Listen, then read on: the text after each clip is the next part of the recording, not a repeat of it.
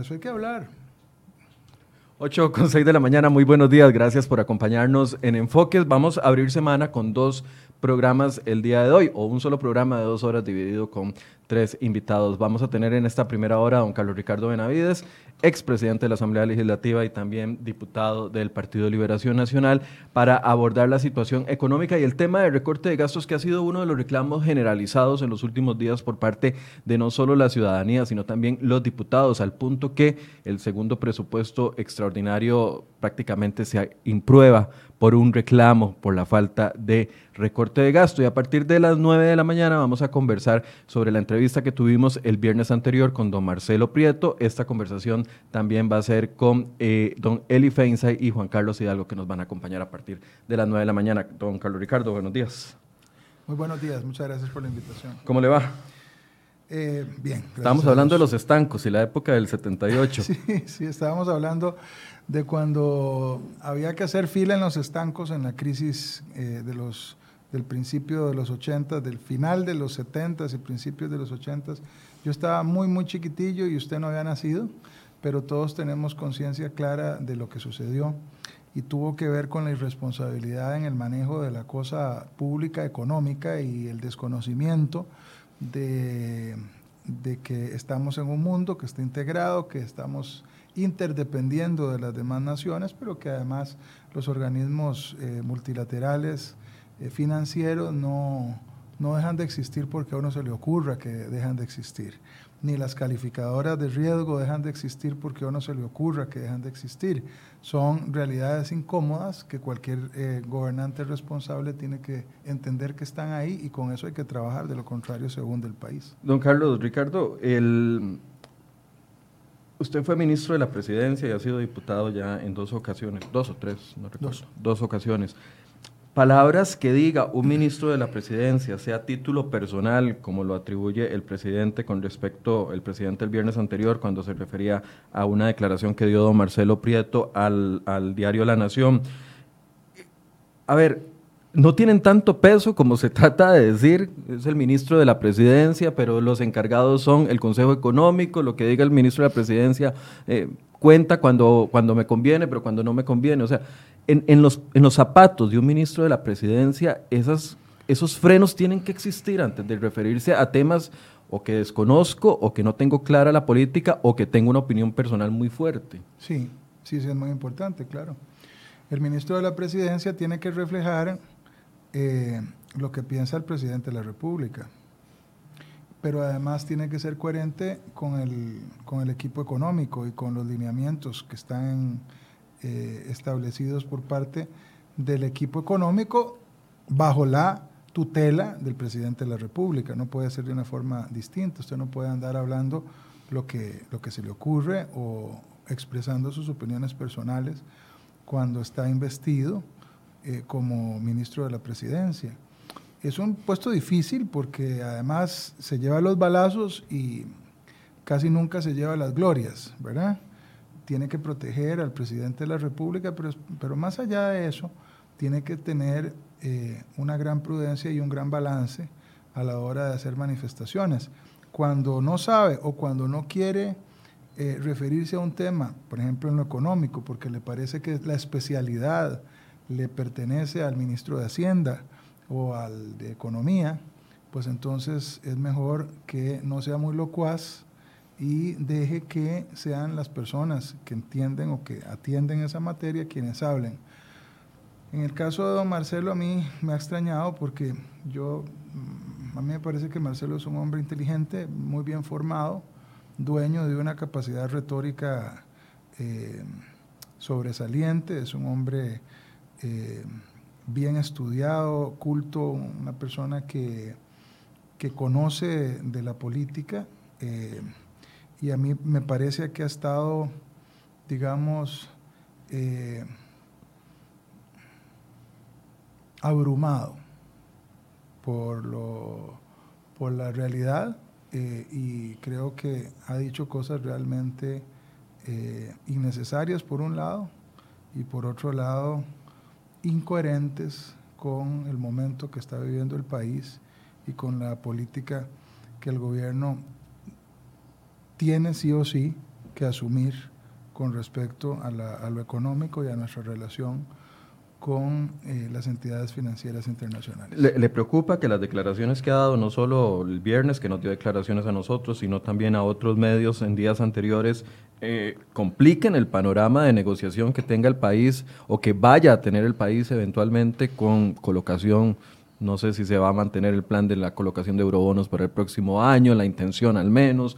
Eh, hay que salir a buscar inversionistas no solo nacionales, sino extranjeros para este año y para el o para el próximo? ¿Le preocupa que eso eh, vaya a afectarnos? Más que eso, porque digamos la negociación internacional le corresponderá a otras dependencias, particularmente Hacienda y el Banco Central tendrá que ver con esto.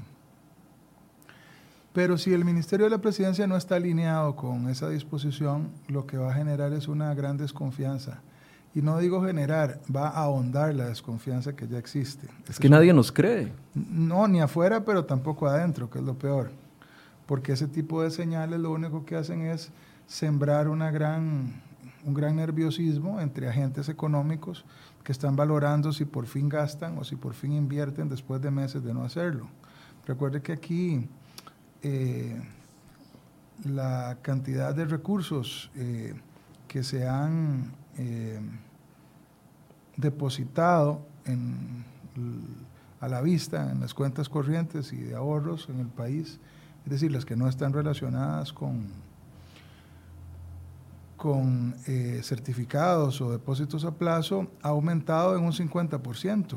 Eso lo que quiere decir es que el ahorrante está metiendo la plata en los bancos cada vez que puede o no gastando, porque hay una gran incertidumbre si nosotros abonamos a la incertidumbre que naturalmente genera estar en medio de una pandemia y estar eh, con una economía en franca recesión, eh, un mal manejo de las finanzas públicas y del discurso de los actores políticos que toman decisiones o que se supone que podrían tomarlas, entonces tiene usted eh, una tormenta perfecta armada en lo económico porque no hay nadie que le crea. Entonces, uno no puede estar, digamos, cuando está en la política y especialmente cuando está en un ministerio tan delicado como el ministerio de la presidencia, uno no puede andar blandiendo la espada y, peleándose eh, eh, sin, sin, razón eh, y sobre todo generando una disputa que desfigura los esfuerzos que el gobierno tiene que hacer para llegar a buen puerto en materia económica. Y yo, yo ahí recomiendo mucha más prudencia.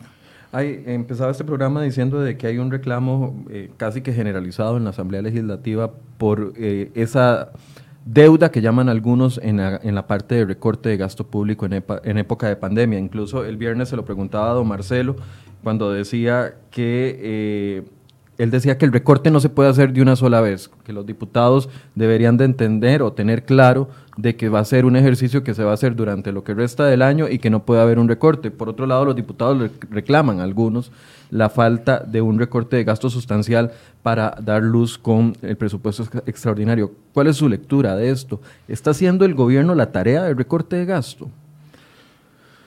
No, pero además yo no me quedaría solo en recorte de gasto y ya vamos para allá. Eh, primero, el tema del recorte de gasto es un tema de una disputa siempre recurrente, ¿verdad? Este, el gobierno dice que lo está haciendo, la oposición dice que no es suficiente. En esta coyuntura que duele más, han quedado al descubierto todavía más las contradicciones de la política económica en general. Venimos de un Veníamos de un gobierno Gastón eh, irresponsable, profundamente irresponsable como el gobierno anterior, el gobierno de Luis Guillermo Solís, que hizo un pésimo manejo de las finanzas públicas, esa es la verdad. Aumento a las universidades públicas en su primer año de un 15%, si mal no recuerdo, y hueco fiscal para cerrar. O sea, nos dio inicio y final. Sí, sí, este, realmente fue un desastre de administración eh, en la parte económica. Eh, y este es un gobierno que, si bien es cierto, entra eh, pidiendo reforma fiscal, como le debió haber tocado al gobierno de Luis Guillermo hacerla, no pasarla, o le debió haber tocado a los diputados del PAC permitirla antes todavía, pero bueno, ya no vamos a volver a ese tema, por lo menos por hoy. Eh, le tocaría a este hacer un sacrificio más grande en materia de recorte de gasto. Y en medio del problema con la pandemia, tiene que ser así. Además, se le había dicho a los diputados de oposición que se iba a hacer un recorte importante y llegan a la mesa con un recorte de 12 mil millones, porque no es de 62 mil, los otros 50 mil son canje de deuda, no se vale llegar a venderlo como si eso fuera una reducción real en el, en el gasto. Eh, y claro, eh, no dialogan, no plantean soluciones alternativas, es decir, es que no todo se puede hacer por, por la prensa o a través de los medios de comunicación contarle a los partidos de oposición lo que se está haciendo. Eh, en esto tiene que haber diálogo. Y es evidente que no lo hay.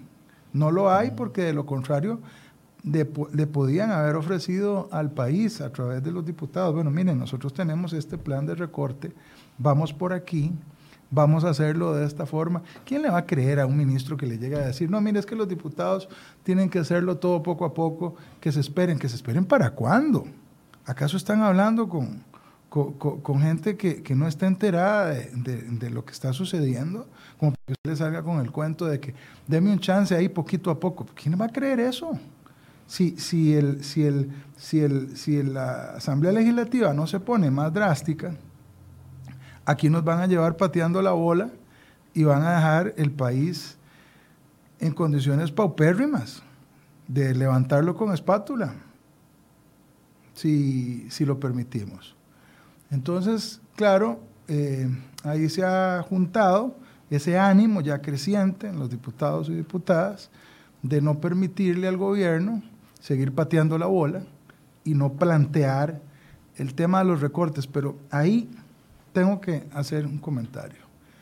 Los recortes son muy importantes, además son una señal relevante, pero es apenas el principio de las cosas que hay que hacer y que el gobierno no está planteando transparentemente.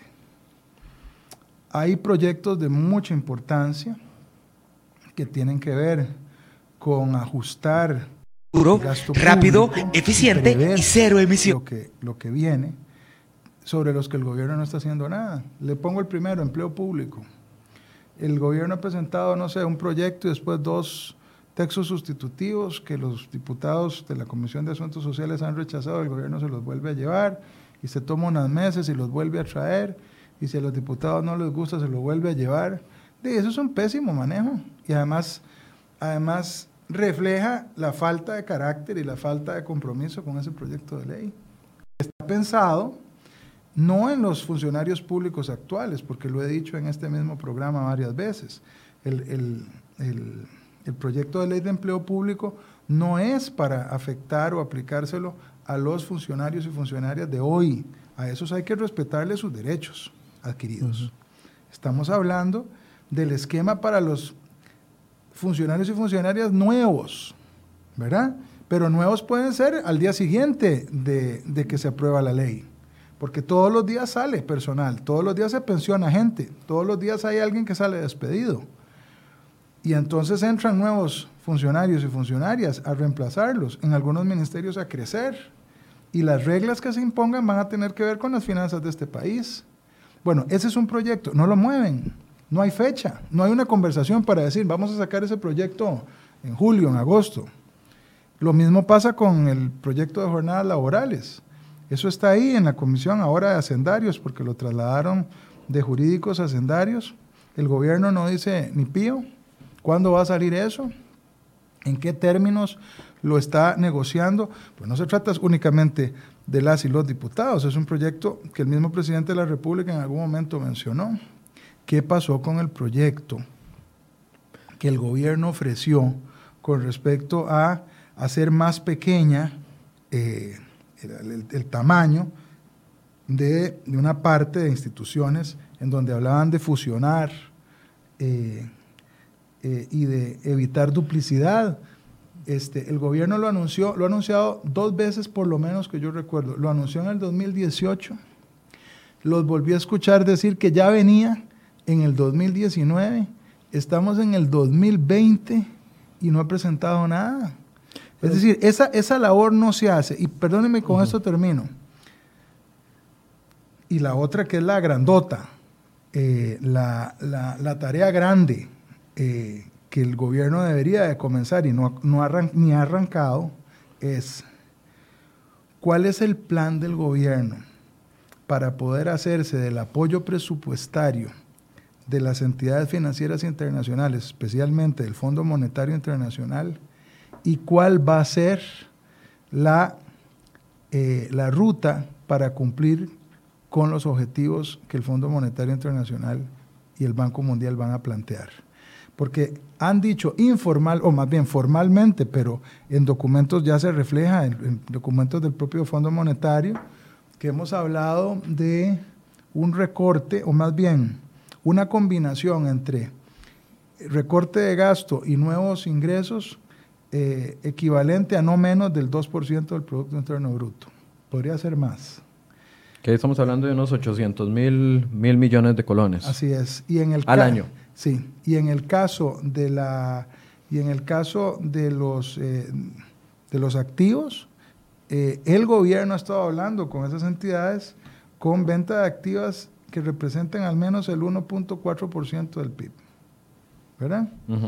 Eh, bueno, pero eso, eso se lo, parece que se lo conversan en, entre entendidos, pero al país no le dicen absolutamente nada, no se sabe para dónde van. Quiero andar en los tres puntos que usted, que usted ha, ha, dado. El primero es, voy a insistir en el tema del recorte de gasto porque es una señal que me parece que ya no puede patear mal la bola el gobierno. Yo creo que ya los diputados se han plantado eh, exigiendo esto y el gobierno responde diciendo que irresponsables los diputados, ¿por qué no sacaron? Y lo decía Marcelo Prieto el viernes aquí, si los diputados tanto era el reclamo de ese presupuesto, ¿por qué no aprobaron parcialmente en un informe positivo? O, en una votación positiva, en un informe de minoría o de mayoría, como quisieran, la parte de los bonos proteger, porque ellos son los que están obstaculizando para que 200 mil personas más reciban los bonos. Y ellos son los que están obstaculizando para que 33 mil millones o 36 mil vayan a la Caja Costarricense del Seguro Social. Entonces, hay una apatía por no hacer recorte de gasto y entonces la tratamos de, de clavar a otro sector. Sí, es, una, es que eso refleja justamente la falta de diálogo. Y ese es un, ese es un tema que lo tiene que atender don Marcelo de previo. Usted no puede mandar un presupuesto de la República que en medio de promesas de recorte de gasto, con un gasto ínfimo o con un gasto que no representa en ningún sentido las aspiraciones de los demás grupos políticos y después reclamarles. Por eso, si usted lo quiere, si usted lo que quiere es manejarlo a la patada, con, los, con los partidos de oposición, lo que va a recibir son patadas, porque lo está provocando. Si no hay diálogo, si no hay construcción previa, si no hay disposición para dejar de estar echándose culpas eh, mutuamente, el país, al país no le va a ir bien. Y aquí es donde además, lo digo porque todos tenemos que echar para nuestro propio saco.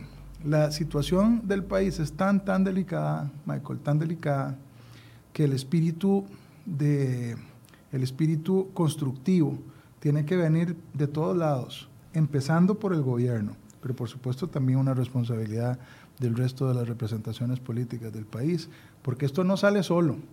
Eh, para, que, para que podamos hacerle frente, no a lo que, este, no a lo que tenemos, a lo, que, se viene. nos viene, eh, tenemos que aprender a prevenir, a dialogar y a hacer un esfuerzo pero eso el gobierno no lo está haciendo. Ellos creyeron que porque iban ahí incluidos los fondos que la Asamblea Legislativa aprobó trasladar del INS eh, para el programa eh, Proteger, era suficiente como para arrinconar a la Asamblea Legislativa a no exigir eh, recortes. Y entonces ya ahí entramos en un grave problema. Ese conflicto alrededor de ese presupuesto en particular era absolutamente previsible.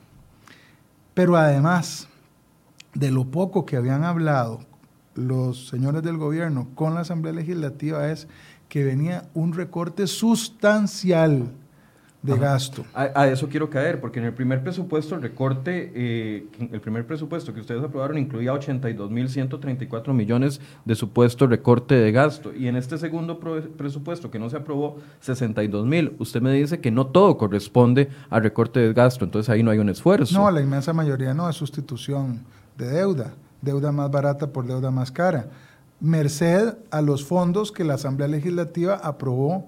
Eh, eh, en préstamos que fueron este, eh, votados recientemente. Entonces, ahí no hay un esfuerzo de nada. Eh, un esfuerzo, el esfuerzo es alrededor de 12 mil millones, porque pasaron el sombrero por las instituciones o por los distintos entes del gobierno central y ahí les fueron dando poquitos, porque si usted no soca a la gente, le da, le da nada.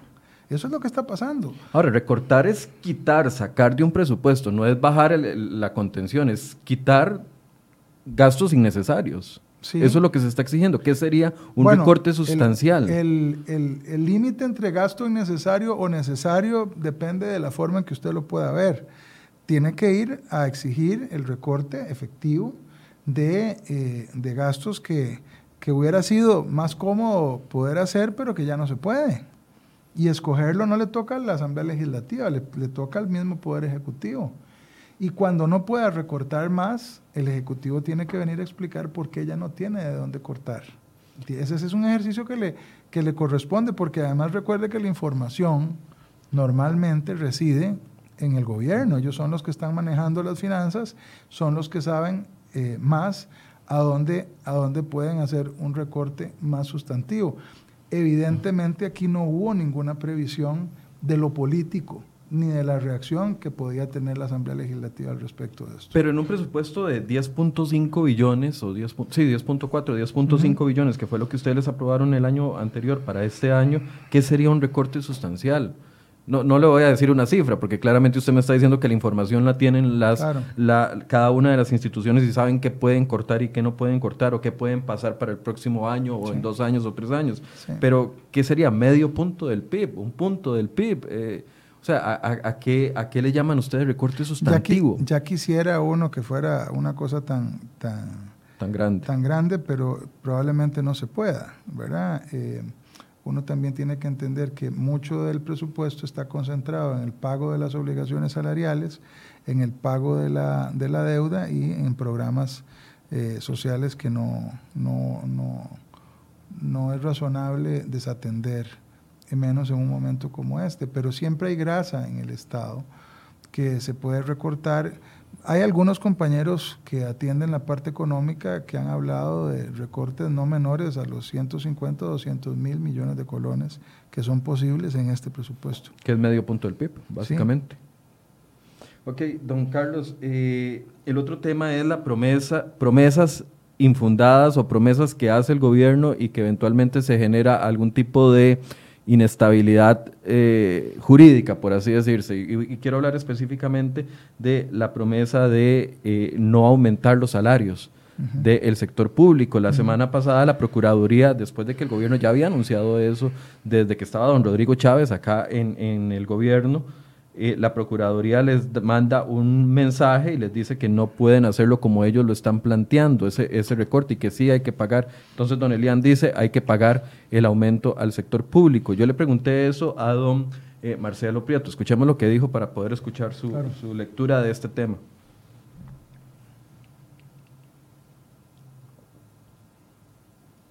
Ese, ese, análisis de la Procuraduría eh, hay que revisarlo con cuidado para buscar una solución eh, el gobierno está listo para buscar más recortes en el ámbito de las remuneraciones eh, del sector público si no es posible realizar el que se había previsto. Estamos planteando un eh, congelamiento también de la, del pago de la, de la anualidad correspondiente. También allí hubo un atraso lamentable en la presentación de la iniciativa, está teniendo que posponerse, pero el gobierno va en esa línea el gobierno va en la línea de mm, reducir al máximo los gastos eh, de remuneraciones y los gastos que corresponden a las partidas vinculadas al, eh, ámbito salarial. Por eso, pero presenta la propuesta y la misma Procuraduría, abogado del Estado, les dicen que es inviable. Bueno, entonces... Cuando se ¿Para qué presentó. anunciamos algo que no se va a poder hacer? No, pero es que la- la- el gobierno no le consulta todas las decisiones a la Procuraduría. Cuando surgen... Pero es un tema de legalidad. Sí, pero no le... Y en temas de legalidad, por, por lo general pasa. Pero no todas, de ninguna manera se consultan todas las decisiones. Una vez planteada esta decisión y planteado el proyecto, surgieron dudas en algunos sectores sobre la, la- la- la conveniencia de, y, la- y se, re- se recalcó la necesidad de consultarle a la Procuraduría, lo que se hizo con el propósito de no crear ninguna inseguridad y que después de aprobada la medida no fuera a, a- a verse falseada y hacer una falsa, una falsa esperanza. Bueno, terminó en una falsa esperanza o no sabemos qué va a pasar ahora. A ver, anuncian de que, Bueno, no- no. que se van a ahorrar 14 mil millones de- del aumento salarial y después la Procuraduría dice, Procuraduría dice que no. No, no, el manejo es desastroso y, al pobre don Marcelo le toca venir a explicar algo que no es de su año, ¿verdad? Porque no fue cuando él estaba que sucedió esto. La historia es, es peor de lo que usted la narró. El 24 de marzo el gobierno anuncia que, que no va a pagar eh, el incremento salarial de este año, que es una decisión que se puede ver, incluso es discutible desde el punto de vista jurídico, pero ellos lo anunciaron. Y dijeron, vamos a recortar el, el incremento salarial de este año, ya no lo vamos a hacer, queda congelado. Lo anuncia doña Pilar Garrido en conferencia de prensa. 14 mil millones que irían para la pandemia. Correcto. Y el y este unos días después, ya en abril, eh, el ministro Chávez, don Rodrigo, manda una consulta a la Procuraduría preguntándole si eso que ya decidieron es legal o no en términos de la forma. Es decir, ellos eh, ya habían congelado y ahora estaban planteando revocar, esa era la palabra que habían usado, el decreto ejecutivo de incremento salarial que es de diciembre del año 2019, pre- previsto para el 2020.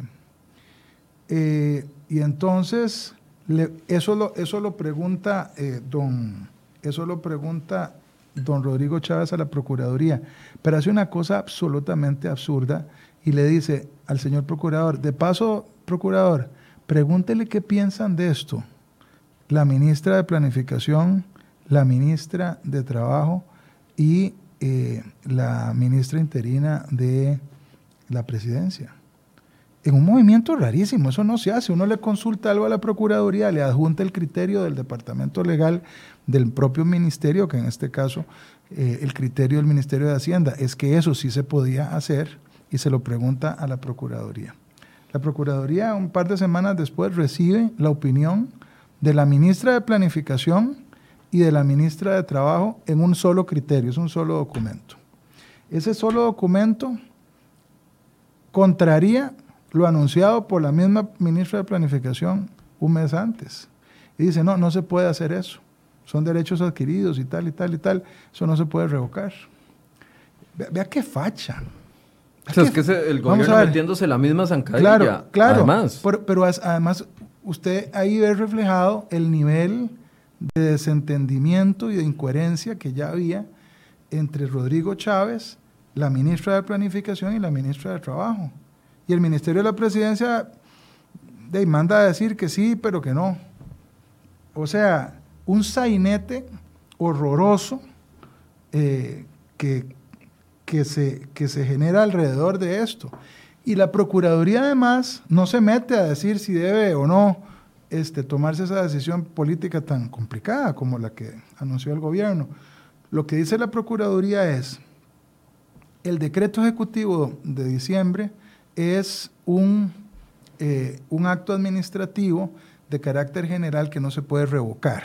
Eso solo se puede hacer cuando se trata de actos administrativos eh, dirigidos a una persona o una situación específica, es decir, de carácter individual. Lo que corresponde, siendo un decreto, es derogarlo.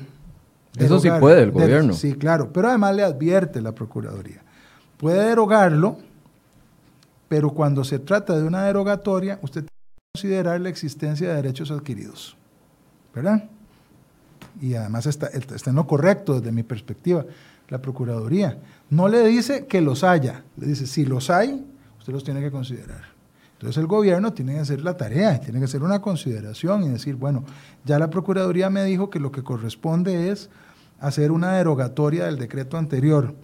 vamos a revisar desde el punto de vista técnico si existen derechos adquiridos y cuáles son esos derechos adquiridos, si es para todos los funcionarios que ya se eh, adquirió ese derecho o pueden no. Es un ejercicio absolutamente jurídico, no tanto político. El problema es que el gobierno hace esa pregunta después de haber hecho un anuncio de ese tamaño. O sea, ¿cómo sale usted a anunciar algo sobre lo que no tiene seguridad jurídica? Don Marcelo dice que es que después surgieron dudas. Siempre surgen dudas después de una decisión pesada. Ese ejercicio usted lo hace antes, no lo hace después. Y si usted ya lo tomó y tenía bases jurídicas por informes de la propia administración interna, del Ministerio de Hacienda y de los otros ministerios, ya usted no le consulta más a la Procuraduría, si no está obligado a hacerlo. Pero este, este vacilón y esta falta de, de dirección lo que refleja es el pleito que se traen hace rato entre Hacienda, Planificación, Ministerio de Trabajo en este particular y otros, ¿verdad?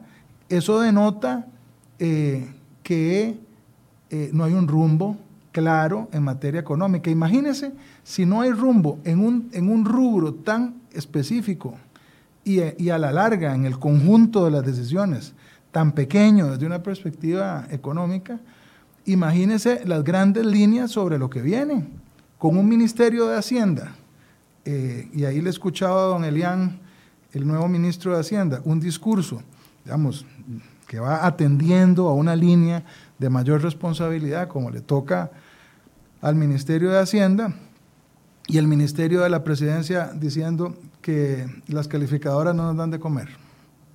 O sea, ¿cómo junta usted eso? Y eso lo tiene que arreglar el presidente de la República. ¿Cómo? Bueno, a mí se me ocurren algunas, pero le toca a él determinar en su equipo para dónde va esto. Y entonces decir, este barco va para tal lado. Y el que no, y el que no le gusta para dónde vamos, pues de ahí le ponemos un bote para que se baje del barco. ¿Qué fue lo que pasó con Rodrigo Chávez? Básicamente, porque de, ya aquí uno ve de que existía una fricción entre, entre planificación y el Ministerio de Hacienda, así como existió cuando le, don Rodrigo se opuso al, a la regla fiscal y al presidente no le gustó eso. Sí, esa fue parte, digamos, de, yo no conozco la historia por dentro, no, no ha, no ha trascendido, pero de lo que uno puede leer, de lo que, de lo que puede este, eh, ver en, eh, de los actores y lo que van diciendo, ahí, ahí venía una incomodidad con respecto a don Rodrigo y a, otra parte del equipo. Muy lamentable además, muy lamentable porque Rodrigo Chávez es un hombre eh, con una muy buena reputación, especialmente en el ámbito internacional donde se desempeñó por mucho tiempo y su salida genera una desconfianza muy importante eh, en ese ámbito internacional y por supuesto también a lo interno. Don Elian, que es un magnífico, profesional, una buena persona, lo conozco desde hace muchos años a Don Elian, yo creo que es un hombre muy respetable, pero lo traen porque es hombre de la casa, no porque sepa de este tema, porque no es su especialidad. Técnicamente, usted está sustituyendo en el Ministerio de Hacienda a un experto en materia eh, financiera e internacional por una persona que si bien está muy bien preparada y es un hombre eh, con grandes cualidades, don Elian, eh, llega a un, a un, ministerio que él desconoce porque no es su especialidad. Entonces, eso le genera, ya le genera problemas. Y refleja además que lo que el presidente está buscando es eh, y una persona que lo acompañe en la, en la dificilísima ruta que estoy seguro que el presidente está consciente que tiene que transitar. Pero por eso, entonces, si uno comienza a sumar estos actos, promesas de recorte de gasto, que vamos a recortar, viene el recorte sustancial y cuando llegan los presupuestos no hay recorte de gasto vamos a eh, generar ahorros cancelando o no dando los incrementos o las anualidades, porque yo no sé si con las anualidades va a pasar lo mismo que está pasando con esta situación y al final no se cumplen. Vamos a presentar proyectos para reducción del Estado y cuando uno pregunta cuáles son los proyectos, son los mismos que se vienen discutiendo desde hace un montón de tiempo, empleo público y el cierre de FONAVE, porque eso fue lo único que, que nos dijo doña Pilar y ahora, eh, bueno, y este empleo público que ella dice que va a generar un ahorro de 243 mil millones al año. Pero entonces, En, ¿Cómo, el, en, el, en el mediano y largo plazo. ¿Cómo se Ni va? siquiera ya. Por eso, Por eso hay que empezar, hay, hay que tenerlo listo ya. Siguen dando tumbos. Sí, sí, claro. Bueno, pero eso, No hay seriedad. Pero O sea, perdón, no a, eso, a, eso, gente- a eso le agrego, perdóneme Michael, a eso le agrego que, que han anunciado tres veces un plan de reactivación económica. Sí, sí, sí, sí, sí. Tres veces. Y vaya, pregúntele usted a, las- a Una- las- una- a los empresarios del turismo o a los pequeños y medianos empresarios si no están accediendo a esos 900 mil No, millones bueno, en créditos. Bueno, esa- es- ese fue el, el tercer intento de, de- de hablar de reactivación económica, eh, porque sencillamente desde el principio no ha habido un plan para reactivar la economía. Eh, digamos que los esfuerzos del gobierno, especialmente en la primera tanda, digamos, con doña Rocío, Aguilar, etcétera, el, el primer, el primer equipo de, ahí se dedicó a la parte de, eh, del problema fiscal, que era tan urgente y realmente sí, así lo era. Pero el, el tema, digamos, de la, de la reactivación económica no, este, eh, porque ¿qué reactivación, ¿de qué reactivación económica se puede hablar si no hay una definición sobre temas centrales en lo que tiene que ver con, con la disposición comercial y empresarial del país? Cosas que se vienen haciendo ahora. Hace poco se, anuncia eh, un plan para reducir eh, tramitología, dos años después. Eso quiere decir que llegaste a gobierno sin saber qué ibas a hacer en esa materia tan fundamental. Eh, todavía están discutiendo, todavía se oye ahí de lejos ahí, una discusión por el tema de la Alianza del Pacífico. Por lo menos, si se le pregunta a la ministra de Comercio Exterior, todavía ella está ahí con alguna esperanza de que eso se Ah, pueda abrir. Pero está solísima. Bueno, está sí. solísima Sí, porque sí. el presidente dijo aquí claramente que eso no es una prioridad para él. Bueno, al menos previo a la pandemia. No sé si lo hará cambiar de, de parecer. Imagínense. Eh, y el ministro de Agricultura, obviamente, absolutamente opuesto, ¿verdad? Hay, hay, una, hay una gran incoherencia ahí. Este, yo, fíjese que yo sí creo que es posible armar un equipo de gobierno con personas de distinta extracción eh, partidaria o sin filiación eh, eh, política, pero bajo el mando claro de, de una persona que diga para dónde va. En un gobierno no puede estar todo el mundo opinando lo que le dé la gana. Este, eso no es así. Es decir, internamente tiene que haber un poder de dirección. No es así como que el Consejo de Gobierno, como le pasaba a un gobierno que me han contado hace ya algunos años, que los ministros levantaban la mano para, para decidir si una cosa se hacía o no se hacía. Me- no sé si risa o ganas de llorar cuando me contaron esa historia que parece que era cierta. Eh, porque la política general establece el presidente de la República y los demás tienen que eh, acomodarse o presentar su renuncia. No hay otra. Y aquí está faltando dirección y coherencia. Ahora, todo este cóctel de situaciones que ya hemos mencionado, ¿cómo nos deja parados ante una necesidad tan enorme como la que tenemos para los próximos años? Primero, de negociar algún tipo, o lo que se está negociando con el Fondo Monetario Internacional, de un eh, acuerdo que ya hoy daban algunos más detalles en el periódico La Nación, eh, el, el presidente del Banco Central diciendo que sería por unos 2.500, 2.200 millones de, de dólares.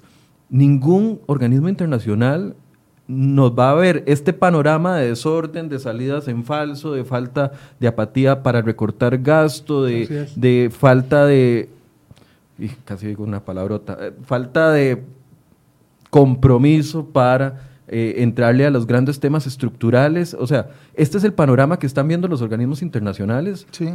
que nos van a tener que ayudar. Sí, sí, y sí. el gobierno sigue diciendo, no, es que nadie va a venir a imponernos cosas, nosotros vamos a hacerlo por voluntad propia.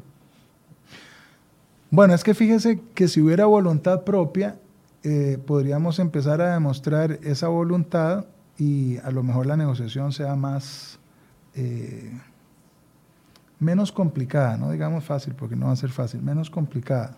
Pero no hay de eso, no hay de eso. Y a eso súmele la tentación creciente de parte del resto del mundo político por eh, este, hacer política electoral a partir de las desgracias del país, que no falta en mucha gente, ¿verdad? Porque yo he escuchado expresiones aquí eh, como, como, ah, no, no, aquí no va a hacer falta hacer nada de eso. No, no, no, no, aquí no. O sea, así como grandes reformas dolorosas, no, no, aquí no va a hacer falta nada de eso. Engañando a la gente. Si lo que viene es muy duro, es una combinación de esfuerzos. El Fondo Monetario nos va a obligar a gastar menos, a tener más ingresos y a vender cosas. Eso es lo que va a venir. Eh, y, y me preocupa a mí más bien que se encamine la discusión nacional en términos de charanga política. Por eso yo le decía a usted que el gobierno tiene que pasar la página rápido, hacer el esfuerzo en materia de recorte de gasto, para que le quede claro a todo el país que el recorte de gasto no alcanza en absoluto para arreglar la situación tan espantosa que hay que arreglar en los próximos años y que hay que hacer realmente un esfuerzo de verdad, serio, concertado, con diálogo con todas las fuerzas políticas liderado por el gobierno, pero es un esfuerzo muy, muy fuerte y es un esfuerzo muy duro de hacer y que nos va a tomar muchos años. Y entonces se requiere que haya una gobernanza basada en la seriedad, en la coherencia, no en las ocurrencias, no en el choque de ideas entre los miembros de un mismo gobierno y en una claridad por parte de quienes nos gobiernan para conducir el barco por donde tiene que ir. Porque además si no, usted le está regalando ese espacio a algunos actores de oposición que van a ser, yo se lo garantizo, totalmente irresponsables en los próximos años. Este, se opondrán a cualquier solución que implique un esfuerzo, que implique tocar intereses o que implique sacrificios impopulares. Entonces, entre más, entre más falta de puntualidad y de seriedad demuestre el gobierno, más vacilón y más charanga va a encontrar en el lado de una parte de la oposición. Pero ¿cómo, cómo, cómo entender o cómo creer de que se va, en una ruta, se va en una ruta hacia un acuerdo con el Fondo Monetario Internacional que requerirá sacrificios como los que ya usted mencionó, si no queremos dar el paso en lo que está en la voluntad propia del país? Digo, está en la voluntad propia del país hacer reformas estructurales, está en la voluntad propia de los actores políticos y del gobierno hacer recorte de gasto, está en la voluntad propia vender instituciones. No lo hemos querido hacer, o sea, ¿cómo vamos a pretender saltar desde un muro si no hemos querido brincar desde una claro, Claro, mire, yo le puedo poner este símil, es la persona que está, eh, que está enferma, ¿verdad? Este, que tiene un problema, qué sé yo, de carácter eh, cardíaco o por el estilo, y, eh, va, va, al médico, y el médico le dice, mire, usted tiene que adelgazar 30 libras, tiene que dejar de comer este, cosas con azúcar, no más harinas, y además este, va a tener que hacer ejercicio todos los días por hora y media. Y al paciente no le gusta, ¿verdad? En la mañana se levanta y en lugar de, ir a caminar este, hora y media, este, se sienta a ver tele. Bueno, ese es, ese es Costa Rica hoy. No tiene eh, una dirección que esté empezando o que haya hecho el ejercicio para cumplir con las demandas que le van a ser exigidas. O sea, va a llegar al día del del primer chequeo este, en pésimas condiciones. Para que entonces al final el médico le dice, bueno, no, ya esto llegamos al final. Si no se hace esto, usted se va a morir. Eso es lo que está esperando el gobierno. Que llegue al Fondo Monetario Internacional y las exigencias sean muy altas. Porque el fondo, y ahí entiendo un poco la manera en que lo ha venido manejando el presidente de la República. El Fondo Monetario no le va a decir a usted tiene que hacer tal, o tiene que vender la camisa o los zapatos. O tiene, que subir el, IVA al, al, 16%. No, no le va a decir eso. Lo que le va a decir es, tráigame para ver qué es lo que va a hacer usted. Va a hacer esto, va a hacer esto. No, no alcanza. No es suficiente. Va para atrás. Pero mire, lo, lo hago de esta forma. Ahora le ofrezco X, Y, Z. Déjeme ver. No, ninguna de esas va para atrás. Hasta que le traiga el paquete de las cosas que son aceptables para empezar a soltarle el dinero. Y en medio de eso, la dificultad interna, porque entonces vendrá de nuevo toda la, todo el bullicio y la irresponsabilidad política que estilan algunos, ¿verdad?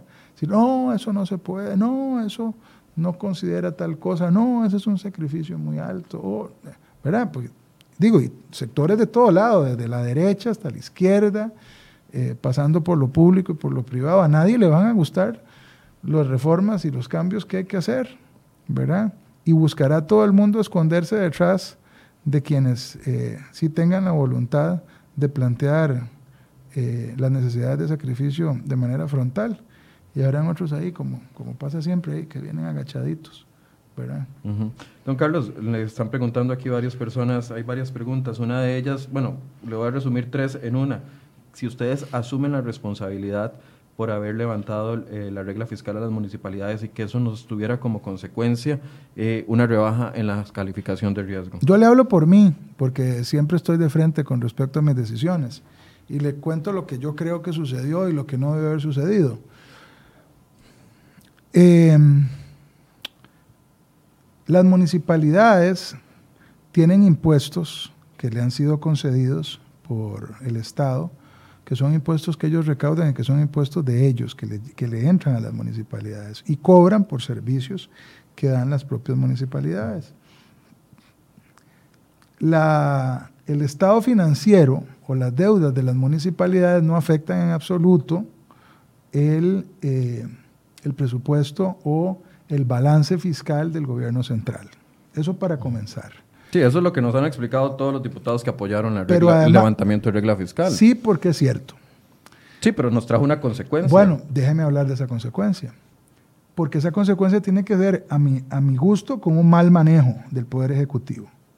Cuando esto se comenzó a discutir, y era evidente también, porque aquí hay otra razón, hay municipalidades que pudieron mostrarnos cifras claramente que de cumplir con la regla fiscal, esas municipalidades no iban a poder cumplir con la totalidad de sus programas, aunque tuvieran la plata en caja.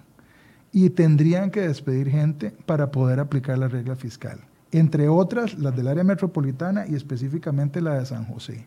Y yo creo que en ese sentido vale la pena hablar con las autoridades de la Municipalidad de San José, que es la municipalidad más grande del país, que de haber continuado con esa regulación no hubieran podido cumplir eh, adecuadamente las obligaciones durante el año 2020 o del año 2021 con la ciudadanía de San José. Entonces, esa fue una consideración, la principal que tomó la Asamblea Legislativa. Mientras tanto, había un roce evidente o un choque de criterio a lo interno del gobierno, porque creo que en la Casa Presidencial entendían este tema de las municipalidades desde la perspectiva que yo se lo estoy planteando, pero no así en el Ministerio de Hacienda. Porque lo que decía el Ministerio de Hacienda es que las entidades financieras no lo iban a entender bien, que las entidades financieras iban a decir, bueno, pero ¿cómo echan para atrás en el sentido de que ya esa limitación se había establecido en el plan, eh, en la reforma fiscal y que ahora van a liberalizar una parte que es para las municipalidades. Bueno, había una forma explicando.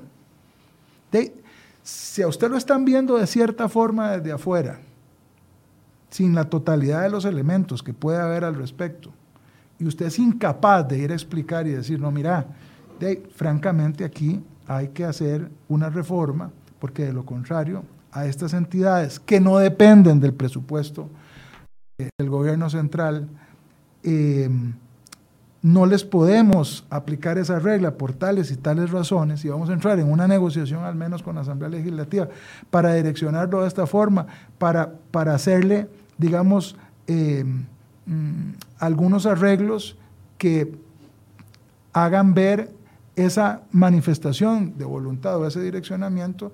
No, entonces lo que dejaron es que todo se lo llevara el carajo. Y esa es la verdad. Entonces, desde la perspectiva de don Rodrigo, que viene de ese mundo, y me refiero a don Rodrigo Chávez, que viene de ese mundo eh, de las entidades financieras, no sé yo qué hizo, no, no, no, no puedo juzgarlo porque yo no estaba ahí, ni él me contó, ni yo le pregunté si lo había explicado. Y entonces, sencillamente, sí, claro que se generó una pésima este, eh, reacción por parte de las calificadoras, porque lo que vieron, la película que vieron es eh, el gobierno convocando un proyecto de ley que su ministro de Hacienda no quería que fuera convocado. Los diputados aprobándolo. El ministro de Hacienda pidiéndole por escrito al, presidente de la República que lo vetara. Y ahí tengo que hacer un paréntesis. Eso, eso, fue, eso fue una barbaridad porque si el ministro de Hacienda le manda una nota de esa naturaleza al presidente de la República, uno podría prever que es que se pusieron de acuerdo para que el ministro haga la solicitud, este, eh, asuma la responsabilidad técnico-política del asunto, porque el presidente de la República le va a hacer caso y va a vetar. pero, a tal, a tal llegó el ridículo, perdóneme, nada más termino aquí, a tal, llegó, a tal extremo llegó el ridículo que un conflicto que ya era un conflicto y que podía generar malas señales hacia afuera, el Ejecutivo lo terminó de profundizar con la carta de don Rodrigo y con la negativa a hacerle caso por parte del presidente de la República. es decir, terminaron, terminaron de hacer eh, el problema más grande. Porque aquí la gente se pregunta, ¿con qué autoridad moral viene Liberación Nacional a decirle al gobierno que es un responsable fiscal cuando la mayoría de sus diputados aprobaron el levantamiento de la regla fiscal, que como consecuencia directa nos trajo una rebaja en la calificación? No, no es cierto que sea una consecuencia directa, pero es parte de las razones por las cuales una calificadora, que es Standard Poor's, hizo esa calificación. Por eso Sobre un hay una contradicción en el discurso de responsabilidad, de responsabilidad fiscal que tiene Liberación Nacional. No, no hay ninguna contradicción, por lo menos en lo que a mí atañe. Y ya le repito, yo, eh, cada palo aguanta su vela y yo estoy aguantando aquí la mía.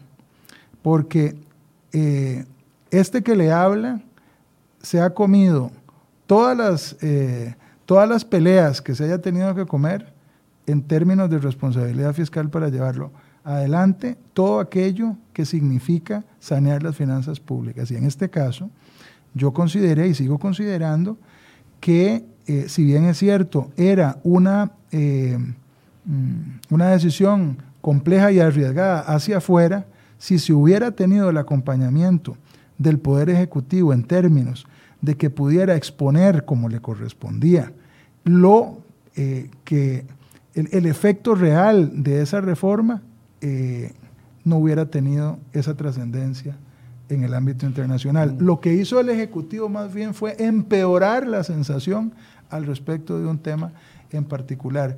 Y el punto culminante fue la carta de un ministro que no se estila eh, hacer eso, salvo que se hubiera puesto de acuerdo con el presidente de la República. Y ahí adentro algo pasó. O sí se pusieron de acuerdo y al final de cuentas, desde Casa Presidencial le zafaron la tabla a don Rodrigo o a don Rodrigo alguien lo embarcó o este, don Rodrigo simplemente quería desafiar públicamente al presidente de la República con esa carta, lo cual no se hace y eh, obviamente genera una enorme desconfianza entre el presidente y su ministro de Hacienda. Porque sí, la, la, gente, aquí muchos comentarios, ahorita, no, no, ya creo que ya no me da tiempo, pero los puede leer, mucha gente está diciendo, bueno, pero la misma actitud te está teniendo don Carlos Ricardo Benavides que don Marcelo Prieto al descalificar a la calificadora cuando no le gustó una de las opciones. pero es que yo no estoy y entonces dice, bueno, tiene una lectura incorrecta. ¿Y dónde queda el pronunciamiento del Banco Central, el pronunciamiento de la Contraloría General de la República, el pronunciamiento del Ministerio de Hacienda? Si usted lee esos, si usted lee esos criterios, ninguno explica cuál es la conexión entre la regla fiscal municipal y el déficit fiscal del país. Ninguno. No, y Dios me libre además de, plantear las cosas como Marcelo, porque don Marcelo lo que hace además eh, es eh, decir que el gasto en las municipalidades va a ayudar con la reactivación económica, por ejemplo. Yo jamás diría una cosa. Bueno, Marcelo se atrevió a decir de que no va a haber endeudamiento cuando las mismas municipalidades han dicho aquí que van a recurrir a créditos para gasto corriente. Eso depende de si el endeudamiento llega a otras partes y no a las mismas municipalidades, que es un tema también que hay que discutir, ¿verdad? Y que además, y que además en las recientes reformas se establecieron límites al endeudamiento por parte de las municipalidades. Porque usted lo que podría prever es si en algún momento las municipalidades podrían llegar a tener un nivel de endeudamiento tan alto como para que vengan a pedirle al gobierno central o al Estado que la salve. Claro. Pero esa es una, pero esa es una discusión aparte que nadie, ni el Ministerio de Hacienda tuvo la valentía de plantear como un motivo para negar la reforma en materia de eh, regla fiscal municipal. Eso nadie lo dijo, nadie, ni siquiera, la, ni siquiera la Contraloría que yo lo recuerde. Entonces, una cosa es el déficit fiscal y otra cosa es una decisión sobre las posibilidades que pueden o no tener las municipalidades. Pero viéndolo desde la perspectiva técnica, yo sé que pueden haber 50 millones de excusas y de, y de, fundamentación que ustedes pudieron haber tenido para darle ese levantamiento de la regla fiscal, pero es que viéndolo desde la perspectiva de la consecuencia económica que trae para el país, fue una señal contradictoria en la que son corresponsables ustedes los diputados y el presidente de la República. Es una consecuencia que está ligada con un pésimo manejo, repito, desde el punto de vista de la administración del Ejecutivo, que hizo este eh, sainete interno alrededor de un, de un tema que pudieron haber manejado de una forma diferente y que tiene como su punto culminante la facha del ministro de Hacienda mandándole una carta al presidente para pedirle que vete y el presidente diciéndole que no, todo públicamente. Lo cual profundizó y además déjeme decirle algo más de lo que dijo Standard Poor's que, que, me, que me llamó la atención. Dice que eso llevó, que eso empujó la renuncia de don Rodrigo, ese, esa disputa por ese tema. Yo fíjese que no creo que haya sido ese el punto, eh, digamos, de fondo. Creo que las diferencias entre don Rodrigo y el presidente de la República y el resto del equipo económico y no económico eran mucho más grandes, eh, que ya venían. Pero además recuerdo algunas manifestaciones de don Rodrigo, porque don Rodrigo no presenta la renuncia porque don, porque don Carlos haya no vetado ese proyecto, que es lo que Sucedió en la misma semana, es, lo que, ¿Qué es lo que quiere decir la calificadora? ¿Verdad? A la calificadora alguien le cuenta la versión y la, y la calificadora dice, don Rodrigo Chávez renunció a raíz de esto. Yo creo que don Rodrigo Chávez no iba a renunciar, ni siquiera cuando don Carlos dejó de vetar esa ley, ¿verdad? Es más, don, don, don, don Rodrigo le cuenta a ustedes, a los medios de comunicación, que el presidente le pidió la renuncia.